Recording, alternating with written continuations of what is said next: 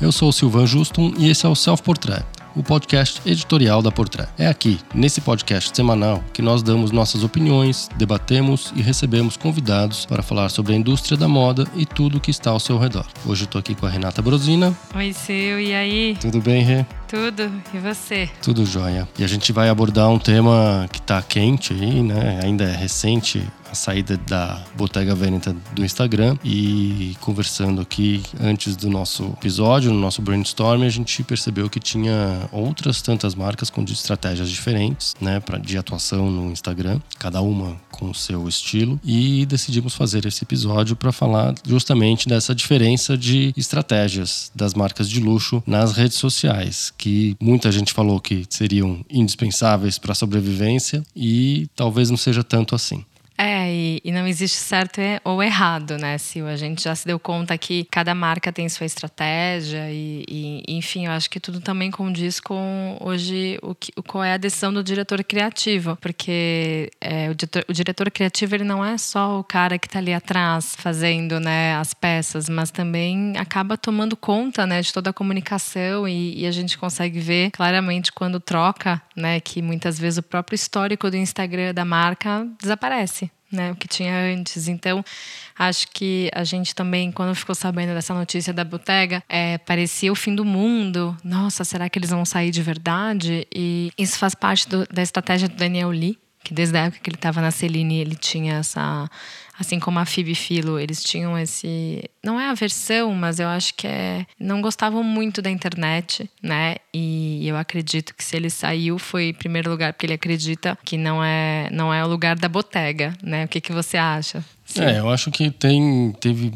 teve um movimento, uma corrida às redes sociais, ao digital, a massificação, né, de alguma forma, a, a explosão de números, de likes, de seguidores, tudo superlativo né? E isso na origem vai contra o DNA de algumas marcas, né? É, daquilo que a gente costuma chamar de luxo propriamente dito, né? que é o exclusivo, que é o para poucos, que são produtos de edição limitada, que não, você não encontra em qualquer lugar. Então, tem, tem marcas, e a Bottega Veneta entre elas, cujo DNA é, é meio contraditório com essa massificação e essa exposição gigantesca das redes sociais, né? Então, de uma certa forma, é compreensível. Era um assunto que já vinha sendo discutido, a gente já tinha até abordado ele. É, e o questionamento era que será que as marcas de luxo estão adotando as estratégias certas nas redes sociais, né? É, vendo como uma, o Instagram, por exemplo, ou o Facebook como plataformas de venda e, e fazendo todo tipo de ação ali visando isso, né? Visando engajamento, visando exposição, é, fazendo ações com influencers adoidado. Já, já era um assunto que estava sendo questionado. É, alguns concordavam, outros não. E o Daniel Lee teve a coragem de peitar e falar: olha, não, isso não é para mim. Se vai ser uma estratégia de marketing ou é algo genuíno, futuro dirá, mas acho que ele teve aí o, o, o topete de, de peitar. É, eu acho interessante porque a estratégia da Botega é manter a Botega viva no Instagram, mas por meio do, das fanpages, né? Na verdade, fanpage não é nem o termo correto para se usar em Instagram, porque é termo de Facebook. Mas é, a gente consegue ver, por exemplo, o perfil New Botega, que surgiu assim que o Daniel Lee entrou na marca é uma pessoa física que não fazia parte da botega, mas fã né, das criações dele, fez esse Instagram dedicado né, a esse novo momento da marca e tal, e, e essa estética que ele está propondo, né, uma coisa mais moderna. E, e, na verdade, começou a crescer enlouquecidamente né, o, o Instagram, e, e muitas pessoas achavam que o New Botega era o próprio Instagram da botega. Mas no final das contas, ele acabou se tornando tão grande, tão quanto a Botega, que eles saíram e o Instagram da New Botega tá lá. Meio que reuniu grande parte desses fãs né, que ficaram é, solitários após essa ausência da Botega. E estão lá, né? A Bottega está viva no Instagram. Então, talvez essa seja a estratégia. É, existe, existe uma corrente aí que diz que a, a própria marca começou a alimentar essa fanpage, né, a New Bottega, com material novo e exclusivo do, do das campanhas e de, de produtos, é, justamente para criar ali o, o, burburinho nesse perfil e, e, conseguir equilibrar com a ausência deles na, no, no, no perfil oficial da marca. Né? É, e muitas vezes eu acho que talvez seja o próprio perfil da, da Bottega, porque nem sempre todas as marcas estão preparadas para o Instagram. Né?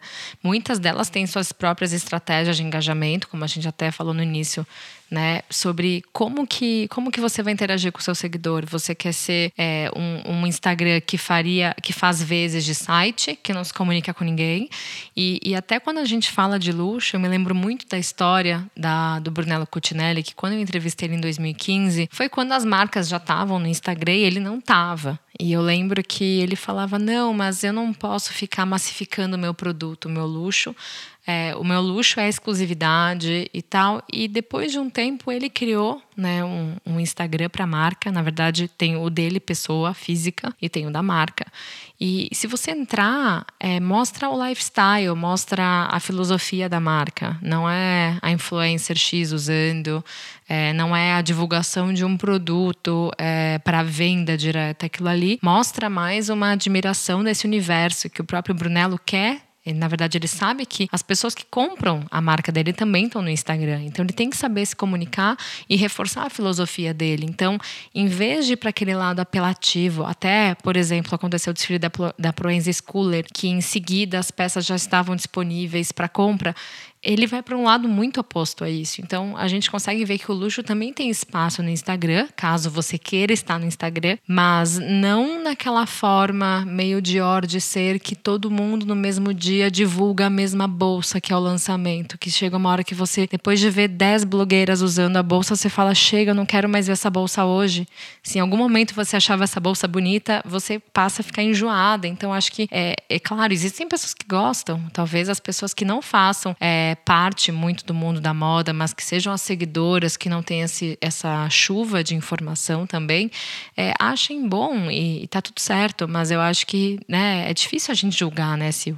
É, a Hermès também faz parte dessa turma que não está muito ligada nessa mega exposição, em venda, em fazer ações com influencers. É. Tem ali o Instagram, tem um storytelling, conta os valores da marca, fala de tudo um pouco, de perfume a cosmético, passando por roupa, por, até pelas raízes da, da, equitação, né, as raízes hípicas da, da Hermès. Mas é, é bem low profile, né? Não, não, é, tá ali, é um luxo silencioso, que é característica da Hermès, que é característica do Brunello Cucinelli. E o luxo da fase Daniel Lee na Bottega Veneta não é tão silencioso quanto era com o Thomas Mayer.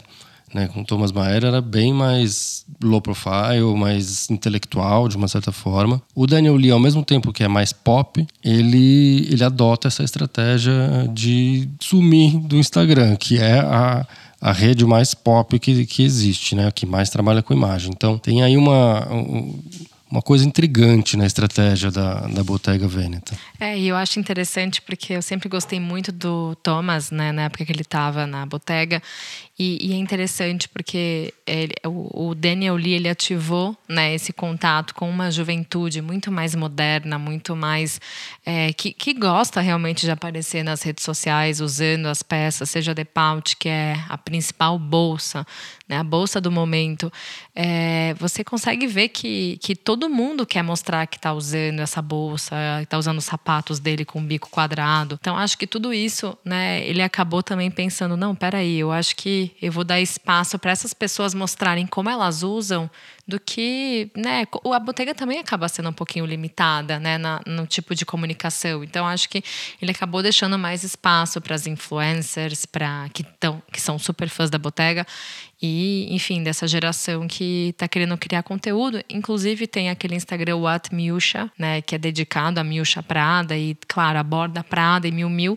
Então a gente também começa a ver que, né, é, virou uma mania né, as marcas terem seus fãs, como a Celine, que era da época da Philo, que tiver, teve alguma fã que resolveu, né, teve esse estalo de fazer um Instagram que homenageava e, obviamente, muitas pessoas que sentem a saudade da FIB abraçaram o Instagram. Mas, enfim, eu acho que né, o Instagram tem várias formas de você trabalhar. E se a gente for ver também, é, muitas marcas, graças ao Instagram, começaram a se comunicar direto com o seu consumidor, o seu público. Então, se antigamente, na década de 80, 90, você só tinha uma revista né, uma revista impressa, você dependia de um jornalista escrever uma matéria sua ou de você colocar um anúncio para o público ver você, hoje em dia essa ligação é muito mais rápida. Você não precisa mais de um veículo de moda para conversar, para passar sua mensagem, para mostrar seu lifestyle, seu universo para o seu consumidor, né? É, e ainda nessa, nessa onda dos perfis de fã, tem, tem a Balenciaga, que tem inclusive o um perfil feito por um brasileiro, o Eduardo Dugóis, e o perfil é o Balenciaga Files, que é dedicado à época Nicolas Gasquier. E a Balenciaga tem, adota uma outra comunicação. É, você estava falando dessa, do canal direto com o consumidor, sem passar pelos veículos. Às vezes o veículo vem depois que a marca já, comuni já comunicou o que tinha que comunicar nas redes sociais. Isso varia de marca para marca dentro do mesmo grupo, às vezes, né? Então tem, como a gente está falando da da Bottega Veneta, que é do grupo Kering. Dentro do próprio grupo Kering, a gente tem a, a, a Balenciaga, como a gente estava falando agora, que faz fotos no feed que parecem feitas pelos seguidores, pelos clientes. Né? Tem a Gucci, que é uma outra estratégia completamente diferente, porque a Gucci cria todo um universo em volta dela, né? Então, e que atira para vários lados, tem várias ramificações o universo lúdico do, do, do Michele. Então vai desde o uh, mundo das artes, da música, da cultura, do esporte, é, e tem sempre essa, essa pegada de inclusão, de diversidade, de diferentes corpos, de ser quem você é. Então tem uma mensagem muito forte que precisa das redes sociais para ser transmitida, né? Exato, e, e, é interessante porque a Gucci ela segmenta também por Gucci Beauty, né? Que a gente inclusive viu aquelas últimas campanhas que são realmente, né? Que abraçam essa diversidade e, e questiona também o que, que são os padrões estéticos que a gente, né? Tenta, eu acho que é uma tentativa da gente tentar mudar um pouco, né? Aquela perfeição toda e abraçar de fato o mundo, né? As pessoas. Mas enfim, é, tem várias marcas que também elas estão segmentando para várias, várias outras áreas, né? Então, por exemplo, se a gente for ver, tem aquela que é a Gucci Equilibrium, né? Que é aquele outro perfil que a Gucci fez. Então, acho que assim, é, as, as marcas elas estão ativas, cada uma com seu propósito. Então, assim, se a gente entra no Instagram da Gucci, com certeza a gente vai ver é, uma novidade antes de qualquer outro veículo que possa dar. Aquele tom de exclusividade não existe mais porque de, de, uma certa forma a Gucci com seus 43 milhões de seguidores atinge Ásia, Europa, América, enfim, é, e de uma certa forma a gente acaba tendo né, uma, uma comunicação tão direta com a marca. A gente consegue ver muitas vezes a comunicação do próprio Alessandro Michele, né? Às vezes ele faz alguns stories. Então a gente consegue ter um contato direto que antigamente era impossível, né? É, eles, a Gucci fez até um reality show no, no né, para transmitir a, a, campanha que eles estavam fotografando, apresentar a nova coleção. Então é, é, é uma super exposição mesmo, mas é uma estratégia da Gucci que precisa dessa super exposição para transmitir a mensagem que o, que o Michele bolou para a marca desde que ele chegou e essas ramificações todas aí que a, que a Gucci abrange, né? Porque ela não se limita só a fazer uma ação com o produto ali. É, é, tem todo um universo criado. No caso da Balenciaga, por exemplo, que adotou essa estratégia jovem, street, que faz desfile gamer e, e, e, conversa com a geração TikTok, quer dizer, é impossível você falar, não, agora, a partir de agora eu vou abandonar a rede social. Não, não faz parte da, da, do DNA atual da marca. Mas por isso que quando foi anunciada a saída da, da, da Bottega Veneta, do, das, das redes sociais, criou-se essa, essa celeuma e a grande pergunta foi é, é possível uma marca de luxo viver sem redes sociais? E aí a resposta a gente acaba caindo nisso que a gente está falando, né? É possível é, depende do teu DNA, depende do, da tua estratégia. Possível é, várias coisas são possíveis. A gente tem marcas aqui que vão muito bem, obrigado, com estratégia de serem super discretas nas, nas redes sociais, por exemplo. E outras que brincam com, com a rede social, como a Saint Laurent e a Celine depois, que são as marcas onde passa o Rei Slimane, ele vai lá e bagunça tudo, dar um reset nas redes sociais, mas acho que não é só ele, né? Não, na Givenchy isso aconteceu também, para minha tristeza, porque eu adorava a Claire e eu fiquei muito triste de não ver todo o histórico que ela criou na marca também.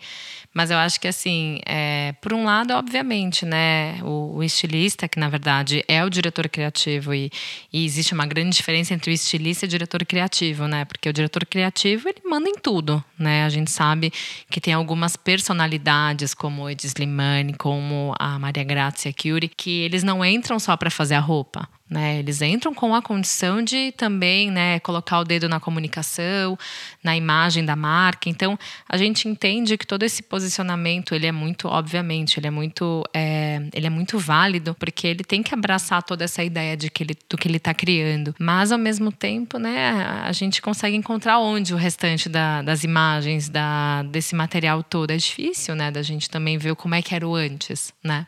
É, você apaga o, os registros anteriores, né? Você apaga uma, uma era, você passa a borracha numa era anterior que não pertence mais. Parece que foi em outra vida da marca mesmo, e, e, e os registros ficam muito poucos, né? O, o Ricardo Tisch fez isso também, né? Na, na Burberry quando chegou. Também é o, o diretor criativo propriamente dito, né? O Ricardo tem essa tradição de mexer em tudo também, fez isso na Givenchy. E é, é isso, é uma estratégia né, para marcar o início de uma nova era. Acho que é válido de uma certa forma quando você quer reafirmar uma identidade, né, uma nova identidade. Então acho, acho válido de uma certa forma. É uma pena porque é isso, apaga os registros anteriores que às vezes foram tão importantes quanto para a história da marca. Né? É, mas na minha opinião, eu, eu fico feliz da Celine ter começado com, do zero com o Slimane, porque ele tem, ele tem bom gosto. o Slimane é um image maker de mão cheia, né? Ele, ele, ele tem um olhar de fotógrafo, né? Ele é, ele é fotógrafo também. E tem uma, uma direção de arte ali que ele é, ele é mestre em fazer. Então, o resultado é muito bom, claro. Que não deve estar muito feliz são os órfãos da Phoebe Philo. É, mas é aquela coisa, eu acho que também não dá para viver do saudosismo, né? A gente fica sofrendo porque a marca mudou, mas ao mesmo tempo, né, tem que aceitar que a marca mudou e acabou, sabe? Assumir uma nova pessoa que está encabeçando um novo momento e, enfim, né, faça terapia e supere, né? Porque eu acho que é, não tem mais o que fazer. Mas eu acho interessante também que esses dias a gente estava né, olhando e tem um perfil muito curioso de um shoemaker brasileiro. O Diego Vanassibara, que é radicado em Londres é, faz os sapatos de, de, luxo. Hoje em dia ele produz no Brasil, já produzia na Itália antes. É, e ele já está há uns bons anos lá radicado em Londres com a marca de sapatos dele. Vai muito bem. Vende, ele é super bem posicionado no, no mercado, com sapatos de, de alto luxo, assim, lindos. E ele adotou uma estratégia interessante no, no, no Instagram, porque ele adotou, ele, ele não fez um reposicionamento propriamente dito da marca, né? Ele, ele ajustou expectativas e realidades ali, mudou um pouco os processos internos, eliminou intermediários para conseguir chegar num preço justo e numa relação direta com o cliente dele. E, e dentro, no meio desse processo, ele resolveu adotar no Instagram o conceito de monopost. Então, o que, que é o monopost? O monopost, próprio, como o próprio nome diz, ele vive de um post. Então, ele, ele tem. No feed dele tem três posts. Tem dois explicando o conceito do monopost e um que é o post mais recente, que é o produto que ele quer divulgar. É, ou é uma imagem recente que ele produziu e que ele quer divulgar aquela imagem. A hora que, que ele tiver a fim de botar a próxima imagem, ele vai apagar aquela primeira e vai manter sempre uma só imagem. É, é muito interessante. Isso, segundo ele, como a gente conversou recentemente, ele, ele diz que isso gerou um engajamento com o público dele muito interessante, porque as pessoas o procuram mais, interagem mais com a marca é, eh, para tirar dúvidas, para falar sobre o produto, ao invés de simplesmente passar o dedo no, no feed do Instagram. Então é, é, é uma estratégia interessante, inusitada. Eu não tinha visto ainda uma marca adotar essa estratégia do monopost, do post único, mas é, é mais uma, uma forma de se comunicar, né? Cada um Cada um se comunica da sua maneira. O Diego, por exemplo, tem uma marca pequena, uma marca nichada de sapatos. Que os japoneses amam, né? Os japoneses amam, ele tem uma super clientela, vende no mundo inteiro, mas os japoneses são fãs. E ele arrumou uma estratégia, quer dizer, ele entrega super rápido, ele usa a tecnologia, claro, a favor dele, mas na comunicação ele adotou essa estratégia que tem dado resultado. Ou seja, tem espaço para todas as estratégias, para todos os perfis. Basta você entender o seu tamanho e a sua vontade, a sua estratégia, o seu DNA e aplicar. Porque é isso, ao mesmo tempo que a, a Celine apagou tudo com, com o Slimane e agora é isso aí, começamos do zero, nova fase.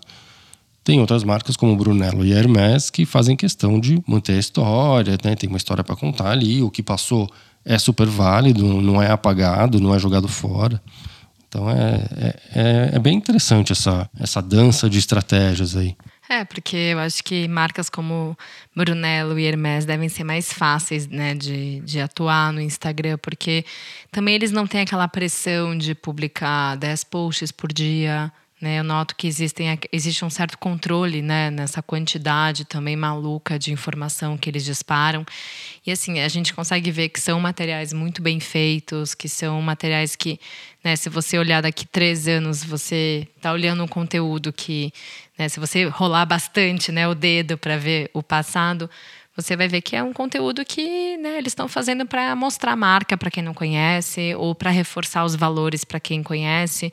E, enfim, eu acho que não é pela popularidade, eles não devem estar tá brigando por likes, por seguidores. Eu acho que também isso, isso é muito genuíno, né? Eles fazem do jeito que eles acreditam e, e é isso. A Botega saiu, né, agora vamos ver como é que vão ser os próximos capítulos né, da, desse episódio Botega, porque em breve vão começar os desfiles de Semana de Moda de Milão e depois de Paris.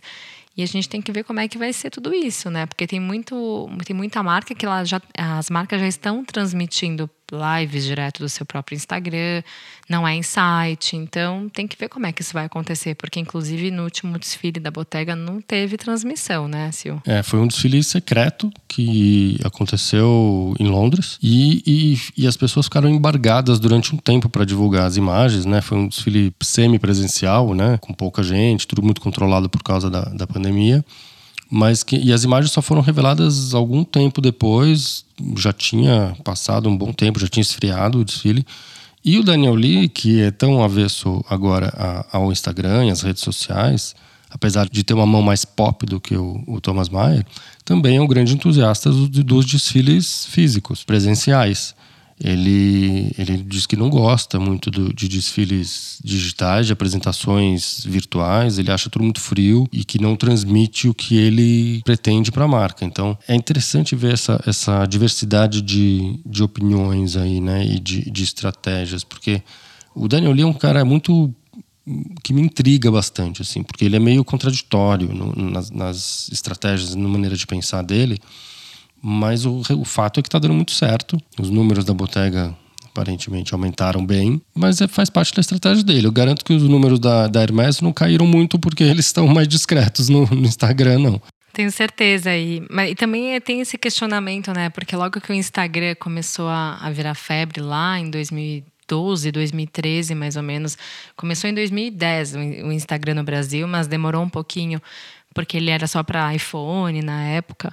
E eu lembro que todo mundo se questionava, não, mas eu tenho que estar no Instagram. Então acho que, né, quase 10 anos depois a gente já consegue entender a resposta do Instagram. Eu acho que, né, a questão dos números também, hoje em dia a gente sabe, né, que é, qualquer é, tem, tem um software que ele mede né, quantos seguidores você comprou. Então, hoje em dia, tudo isso dá para descobrir. Mas ao mesmo tempo hoje as marcas não estão brigando, né? Por ah, a, a, marca A tem, a concorrente tem tanto e qual que tem mais. Até porque isso a gente não consegue saber quanto que converte em venda, né? Então, é isso, depende do teu perfil, do DNA da sua marca. É, você tem pretensão de converter para milhões de pessoas via Instagram? É, depende da marca. Uma coisa é a Louis Vuitton converter. Outra coisa é a Hermès converter, outra coisa é o Brunello Cucinelli converter em Instagram. Então, a gente passou a fase da, da obrigação de ter que estar ali porque todo mundo está e que isso só funciona desse jeito.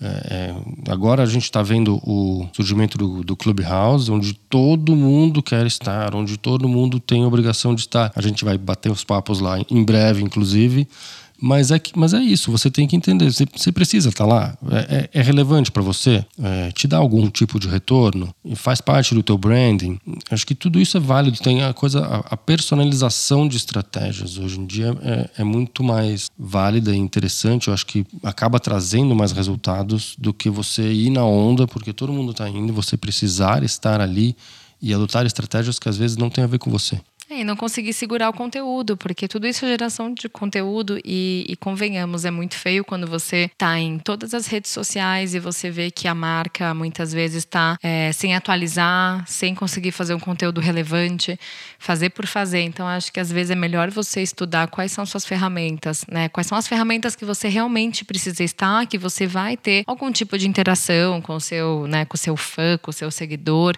com o seu público, que tipo de retorno isso vai te dar, até como você falou, Sil, e acho que acima de qualquer coisa a gente não pode né, falar, nossa, mas a marca X está errada. Não, é um posicionamento e, e vai saber se de repente a Bottega não está fazendo melhor do que as outras marcas no final das contas. É que foi a única que teve coragem de usar. Exato. Né? Porque também é isso, né? Ao mesmo tempo que tem muita marca por aí que, que repensa. Tem outros que estão aí, né, divulgando foto da, da influencer X que usou a bolsa, da influencer Y.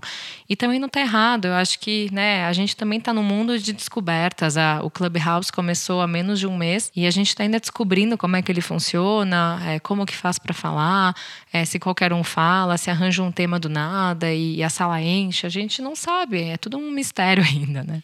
Tem, aquela, tem uma expressão que, que resume um pouco é, o posicionamento de algumas marcas de luxo mais exclusivas, que, ou que querem ser mais exclusivas, que é It's not mass, it's class.